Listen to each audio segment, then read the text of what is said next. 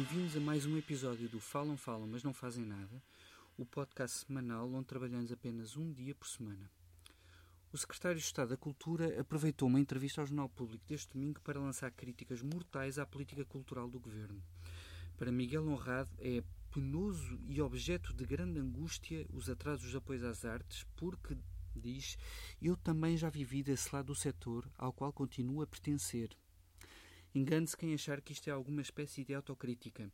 Trata-se antes de uma tática de defesa política muito em voga nos últimos anos e que tem profundas raízes dramáticas.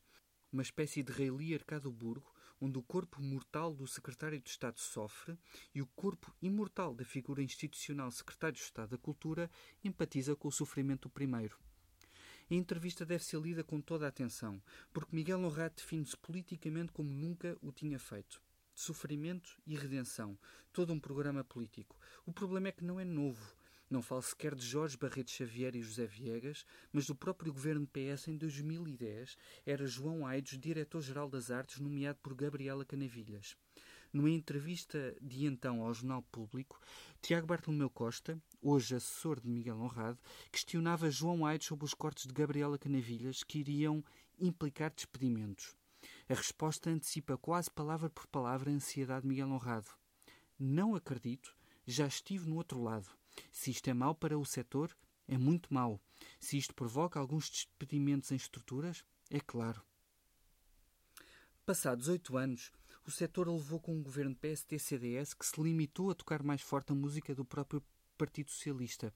Partido que, agora, se mantém a brincar às reformas da Direção-Geral das Artes sem reformar nem a precariedade do setor, nem a estabilidade do financiamento às estruturas de criação. Instalou, aliás, uma nova confusão ao colocar teatros públicos municipais a concorrer necessariamente de forma desigual com estruturas independentes. Algo que ninguém no setor pediu, as mesmas entidades que o Secretário de Estado diz que auscultou para legitimar os atrasos dos apoios às artes. Devemos, por isso, ler o que dizem as estruturas que lidam com a Direção-Geral das Artes.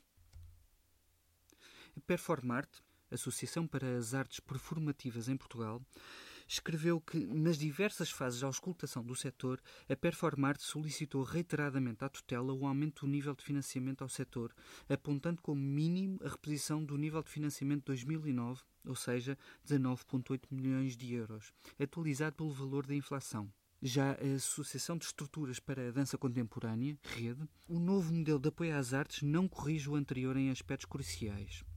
Durante quase dois anos, o setor cultural acolheu o adiamento do ciclo concursal para reformulação, que não só não traduz uma nova política cultural estruturada e reforçada, como se revela tecnicamente deficitário e cria novos constrangimentos ao setor sem resolver os anteriormente existentes.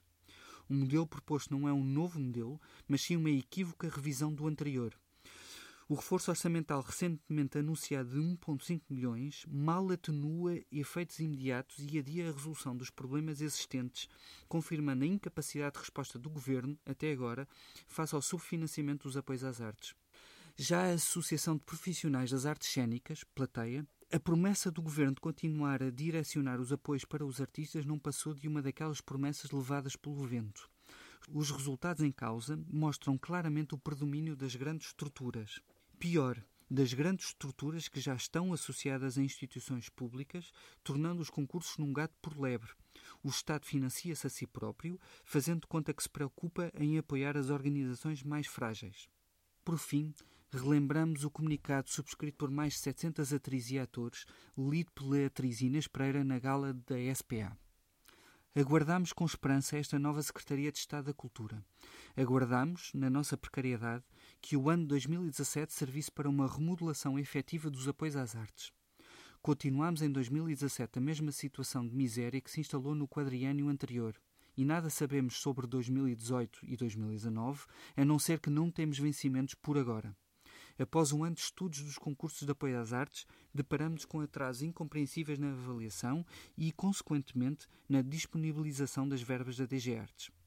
Por isso, deixamos a pergunta ao Secretário de Estado da Cultura. E que tal fazer alguma coisa de esquerda?